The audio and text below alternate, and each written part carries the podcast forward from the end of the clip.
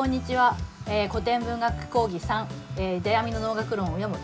前回まででですね、えー、初期家電3編、えー、年来稽古上場モノマネ上場そして、えー、問答上場ここまでを読みました。で今日はですね、えー、第四人審議に曰くということで、えー、ちょっと毛色の違ったあ伝書を読んでまいります。えー、この間もちょっと申し上げたと思いますけれども多分に説話的な、えー、内容の濃い、え作品ですので、えそこの辺を注意して、え皆さんと楽しみながらツッコミを入れながら読んでいきたいと思います。えそれでは始めます。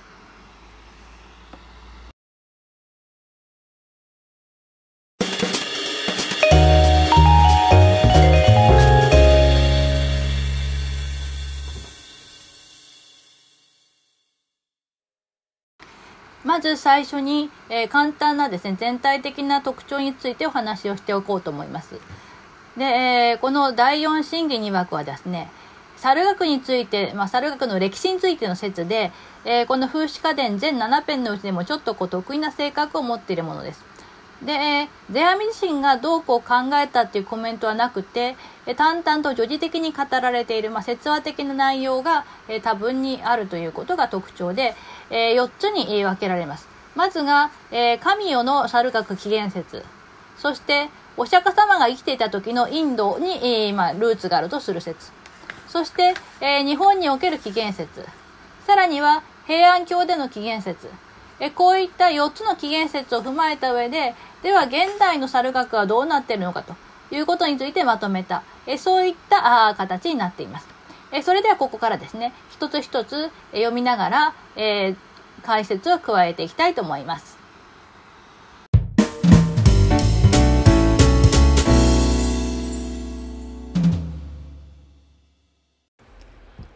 風刺家電第4、真偽に曰く。一つ、猿学、神代の始まりと一派。天照大神。天の岩戸にこもりたまいしとき。天が常闇になりしに。八百万の官たち。天の家具山に集まり。御神の御心を取らんとて。神楽を奏し、性能を始めたもう。中にも、天のうずめの御事、進み入れたまいて、榊の枝にしでをつけて、声を上げ、ほどろ焼き、踏みとどろかし、勘がかりすと、歌い舞い奏でたもう。その御声密かに聞こえければ、恩神、岩戸を少し開きたもう。国土また明白たり、官たちの恩をもて白かりけり。その時の恩遊び、猿学の始めと、うんぬん。詳しくは九伝にあるべし。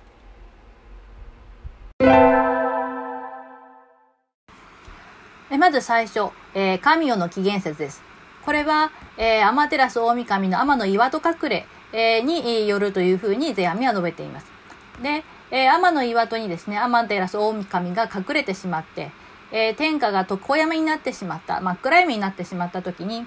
八百万の神様たちが天の家具山に集って、で、天照の機嫌を直そうと、神楽を演奏したんだと。で、その時ですね、聖能、これは、えー、今でもあるんですけれども、三神楽で、陣長というその舞の後にですね、滑稽な演技をする役、そしてまあ、その演技のことを言うんですが、これは現代でもありまして、この現代ですね、三神楽で演じられている性能は YouTube に上がっていて、これはあの、えー、マナバの方で見られるようにリンク貼っておきましたから、後でご覧になってみてください。まあ、そういうその芸能があって、それで、えー、その役を買ったのが雨のうずめだったと。で、雨のうずめはですね、榊の枝にしでをつけて、え声高らかに、かがり火に照らされて、足踏みも激しく、神がかり状態で舞い埋まったというふうに書かれています。で、まあ、神様が神がかり状態になるってのはちょっと変な話ですけれども、え、この、あの、危機神話の神って非常に人間臭いところがあるので、それがまあトランス状態になって舞いを舞う。でその時に、榊の枝に素手をつけるっていう、そういう行為が必要だったんですね。これは後でも出てくるんですが、えー、その素手をつけたものっていうのはそこに神が宿るっていうものなので、神様がまあ雨のうずめに、うずめに取り付いて、で、トランス状態になって舞いを待ったよということになります。で、えこの声がかすかにですね、アマテラスが引きこもっている岩戸の中まで聞こえたので、アマテラスが一体何事かと思って、ほんのちょっと岩戸を開いたらば、国土が再び明るくなったと。で、神々のお顔も白く照らされて、表白く、まあ面白くなったと。で、この時の遊びの芸能が猿楽のルーツと言われているんだよっていうことで、詳細や口伝でというふうに記しています。で、えこのですね、アマテラスがあ岩戸にこもってしまって、で、その神々の世界が真っ暗闇になって、それが、えー、雨の渦めの、まあ、神楽によって、えー、アマテラスが引っ張り出されて明るくなったっていうのは、脳脳学士たちにとって非常にまあ重要なエピソードであったらしくて、脳にもですね、エマという、えー、作品があって、この後半で、えー、アマテラスが岩戸に隠れたところから引っ張り出されるところまでをですね、再現してみせる。えー、そういった場面が用意されています。これもあの、学ばに上げておきましたので、後でですね、えテキストと、え能の実際のこう動画を合わせてご覧になってみてください。えこれほどまでにリアルにですね、岩戸隠れを、えやってみせるっていうのは、えちょっとこう面白いところかもしれません。で、えー、実はですね、えー、皆さんはこれはまあ、危機神話で知ってるよっていうふうにお思いになると思うんですけれども、お日本書紀なんかにもアマテラスの岩戸隠れのエピソードはもちろんあるんですが、えー、次に挙げたように4つぐらいその違いがあります。まず第1番目、アマテラスがこもったところが日本書紀ではですね、天の岩屋なのですけれども、風刺関連では天の岩戸になっている、まあ、細かい違いといえば違いですけれどもね。それから2点目、八百万の神々が集ま集まったのもですね、日本書紀では天井の天の安の河原なのですが、風刺家電で天のかぐ山になっています。そして3番目、雨のうずめの御事が手に持ったのは、日本書紀ではちまきの矛なのですけれども、風刺家電ではさっき言ったように、素手をつけた榊の枝です。そして最後、アマテラスのご機嫌を取ろうとした時に、風刺家電では神楽を奏し、性能を始めたと。えこういうふうにま語られているわけなんですが、え日本書紀にはそういうことは書かれていません。ここから何がわかるかというと、世阿弥が直接ですね、危機神話、まあ、日本書紀からこのエピソードを引用したというわけではなくて、危機神話の二次創作とも言うべき中世日本儀の世界から、えー、こういったエピソードを持ってきているんだということがお分かりいただけるのではないかなと思います。えー、ちなみにですね、この面白しという言葉なのですけれども、学ばにも資料として挙げておきました、インベの広成の古語周囲。これはま807年に書かれたものですが、そこにもですね、面白しの語源説が載っています。で、えー、アマテラス大神が岩戸に隠れて、世界が暗くなった時に、神々が岩戸の前で下部音曲を奏した。で、無事にアマテラス大神を岩戸から誘い出すと、天が晴れて、神様たちお互いの顔が見えて、表皆白しと、こういう状態になり、一同は手を述べて株をする。この時神々は、アナ面白、アナ楽しと唱えたと。このように古語周囲には語られています。これどういうことかというと、日が当たって顔がはっきり見えたので、表が白い、えつまり面白し。手を伸ばして踊ったので、手を伸ばす、たのしから楽しいという語ができたというですね、まあちょっとダジャレ的な語源説なんですけれども、これが芸能者の間で非常にこう重視されていたということなのです。っていうのはなぜかというと、まあ、繰り返しになりますけれども、え芸能者っていうのは非差別階級だったわけですね。そういう人たちが自分たちの芸能のルーツっていうのは神をまで遡るんだという、まあ、ことを信じることによって、それが彼らのアイデンティティを、まあ、作っていく。えそういう非常にこう、まあ、モチベーションにもつながっていくわけですよね。そういうところが、あこのエピソードを利用していく一つの理由ということになるかと思います。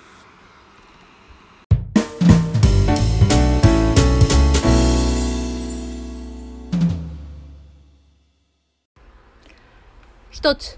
仏在所には、主脱長者、祇園少者を立てて供養の時、釈迦如来、五説法ありしに、大馬、一万人の下道を伴い、木の枝、笹の葉にしでをつけて踊り叫めば、御供養述べ方かりしに、仏、シャリホトに御目を加えたまえば、仏力を受け、御後ろ戸にて、鼓、生姜を整え、阿南の才覚、シャリホツの知恵、古名の弁舌にて、66番のモノマネをしたまえば、下道、笛、鼓の音を聞きて、後ろ戸に集まり、これを見て静まりぬ。その暇に、如来、供養を述べたまえり。それより、天竺にこの道は始まるなり。えー、次、第2ですけれども、え、仏財書というのは、これは、釈迦が在世当時のということですね。釈迦がまだまあ世にあった時のインドにおける起源説です。で、育つ長者が祇園少女を創建して、落成の時の法事を行った時に、えー、という話で書き出され、えー、書き始められています。で、えー、台場だった。えー、これはですね、釈迦の弟子アナンダのお兄さんで、まあ、釈迦のいとこにあたるんですが、やがて釈迦から離反して、新たな教団を立ち上げる。で、釈迦に非常にこう様々な妨害をしたっていうことでですね、第一の悪人と、えされている人間です。えこの台場だったがですね、1万人の異教徒を連れて釈迦の説法を妨害する。で、その時にどうやって妨害したかっていうと、木の葉や笹の葉にシデをつけ、え神がかり状態で踊り狂ったと。ここでもですね、シデをつけて神がかり状態になったっていうことが出てきます。で、これがですから、えー、その狂乱の際の神がかり状態の狂乱の際のお約束ということがお分かりいただけると思います。で、その時に釈迦はどうしたかというと、おなかなかこう思うように説法ができないので、知恵第一の弟子であったシャリホツ、これサーリプッタですね、に目配せをした。で、そこで、その釈迦の意を忖度したシャリホツはですね、祇園少女の後ろ戸、これはあの、お寺のですね、え建物の裏口というような意味ですね。で、まあ、後ろにある塔そのものと、そこに広がる空間両方を合わせて、後ろ戸と言いまして、ここにはですね、えー、マタラ人という芸能の神様が祀られてるってことがちょいちょいあるんですね。まあ、それを踏まえたあの言説なんですけれども、このシャリホツが祇園少女の後ろの庭で、笛、笛や鼓の調子を整えて、で、釈迦のですね、非常に優秀な弟子3人、アナン、シャリホツ、フルナ、この3人の持ち芸、アナンの学識と、シャリホツの知恵と、フルナの話術、この彼ら3人の持ち芸をフル活用して、66番のモノマネを演じたと。で、この異教徒たちはですね、笛や鼓の音を聞いて、その後ろ戸に集まって、で、おとなしくなった。で、そういうですね、邪魔をする連中がいなくなった間に、釈迦は十分に説法を述べることができたんだと。これが天竺での猿学のルーツだとこのように語られています。ちなみに、こういったその釈迦の弟子だとか、あるいはその台場だったの話だとか、そういうものっていうのはそこに漫画を載せておきましたけれども、えー、中村ひかるさんの戦闘兄さん、えこれとっても詳しくって、しかも結構この、それで勉強になるので、ご興味があったらぜひ読んでみてください。私もこれ大好きな漫画です。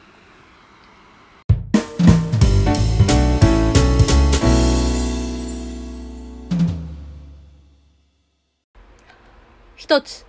日本国においては、金明天皇の行雨に、大和の国、初瀬の川に洪水の折伏、川上より一つの壺流れ下る。三輪の杉の鳥居のほとりにて、雲閣、この壺を取る。中に緑子あり、形、柔和にして玉のごとし。これ、振り人なるがゆえに、代理に総問す。その世、帝の御夢に緑子の曰く。我はこれ、大国真の思考の最短なり、自治域に起源ありて、今現在す、という、帝、既読におぼ示し、天井に召さる。成人に従いて、祭地、人に来えば、年十五にて、大臣の位に上り、真の生を下さるる。真という文字、肌なるがゆえに、肌の狡猾、これなり。さて、3番目がいよいよ日本における猿学の起源説です。で、ここは大きく3つのパートに分かれます。まず最初、時代は金明天皇の御代なんですが、大和の国に八瀬川で洪水があった時に、川上から一つの壺がどんぶらこと流れてきました。これだけでですね、大抵の人は、あれ、桃太郎かなと思うと思うんですね。で、まさにその通りで、このお壺がどこに止まったかというと、三輪明神の、まあ、杉の鳥居のあたりで止まったと。えー、このこと自体もなんかこう神様っぽいなっていうイメージを与えるわけですね。で、それを天井人が拾い上げた。で、中を見てみると、なんとも可愛らしい赤子がいる。で、えー、まあ、振り人ということで、えー、天から降ってきた子に違いないと。えー、このように思って、え朝廷に、まあ、掃除をする、こんな不思議なことがございましたということで、えー、それを報告するわけですね。で、その同じ日の夜に、えー、その金明天皇の夢の中に、この赤子が現れてこんな風に告げた。自分は真の始皇帝の生まれ変わりであると。日本に縁あってここにやってきたのだと。えこういったことをですね、赤子が語る。で、えー、夢というのはですね、今だと夢っていうのは現実ではないということの、まあ、証明になってしまうんですが、当時はですね、夢の告げというのはリアルな、まあ、ものとして認知されていた。本当なんだっていうのが一般的な、まあ、認識でしたので、不思議なことだと思ったこの帝はですね、えこの子を宮中に召します。で、成人するに従って、えこの子の並々ならない才能が発揮されて、で、その結果、15歳で大臣の位に上がり、真の始皇帝の生まれ変わりだということで、そこにちなんでですね、真、まあ、肌という姓を賜った。これが肌の狡猾なのだと。えー、このように語られています。で、この狡猾という人が、えー、猿学にとって非常にまあキーパーソンになってきます。ここまでがまず最初のパートになりますね。えー、次に、えー、二つ目のパートを読んでみましょう。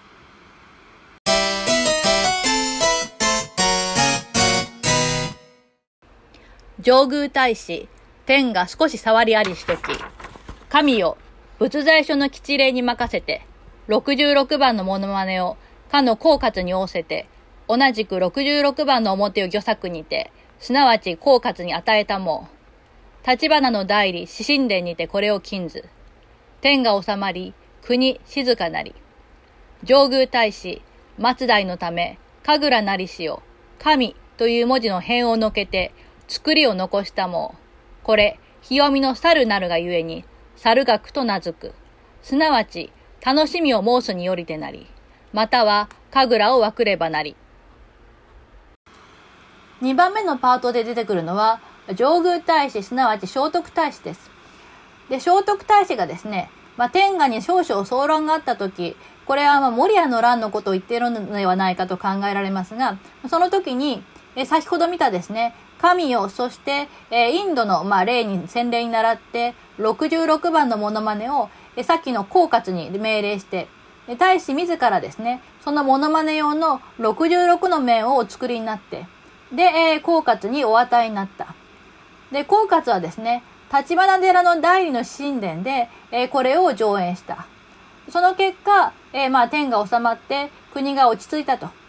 で、えー、上宮大師がですね、えー、松代のためにもともと神楽、神様に奉納するための、まあ、芸能だったんだけども、その神のですね、示す辺プラス猿というふうに、まあ、神という漢字を分けられるわけですが、その辺の方を除いて、えー、作りだけにして、猿学と定めたのだと。で、えー、だからですね、楽しみを申す。これはまあ、猿学っていうのに、えー、帰り点、レ点を打てばですね、楽しみを申すと読めますよね。えー、ということなんだと。あるいはその神楽の神の字を分けたから、え、猿学と言うんだと。え、このように、えー、世阿弥は主張していて、で、えー、ほ、あの、ここで何が言いたいかっていうと、世阿弥的にはですね、やっぱり猿学というのが、えー、神の、神代の時代から、まあ、ルーツを持っている、そういった伝統のある芸能であるっていうことを主張したくて。で、それでわざわざですね、こういった、まあ、ややこじつけ、こじつけ的な感じがしなくもありませんけれども、このような語源説を持ってきているということになるわけですね。で、この猿学という表記なのですが、一般的にこの時代はですね、動物の猿の漢字を当てているものがほとんどです。なので、ここで世阿弥がですね、えー、神という字を分けたんだとか、あるいは楽しみを申すというところで猿という字を使ってるんだということで、この、モンキーの猿の字を使わないというところにですね、世阿弥の、えー、猿学というものをより、まあ、尊いもの、えー、神に近い芸能なんだというふうに位置づけたいという意識がはっきり見えるということになるわけです。逆にそれは当時の猿学が置かれていた立場がまだ弱かったということの裏返しにもなるのかなと思います。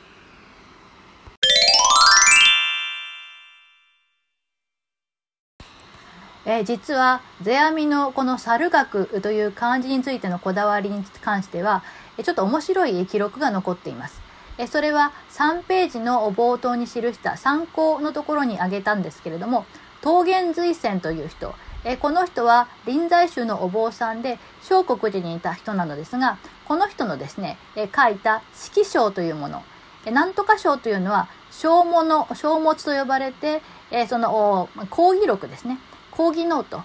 に載っている記事です。で、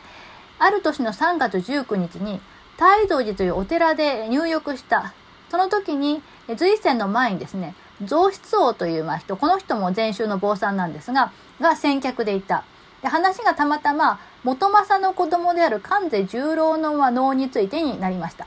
で、え随戦がこの増出王に、この十郎というのは昔の世阿弥の子孫なのかと尋ねた。まあ実際そうなんですが、ですが、この十郎はもうこの当時あまりにもマイナーだったので、増出王もそれはどうかわかんなかった。だけれども、それがきっかけでこの増出王は自分がかつて同席したことのある世阿弥について語り出す。ということになっています。で、これが老年、まあ、おそらく60代の世阿弥についてのリアルな検問を知ると非常に貴重な記事になっているということです。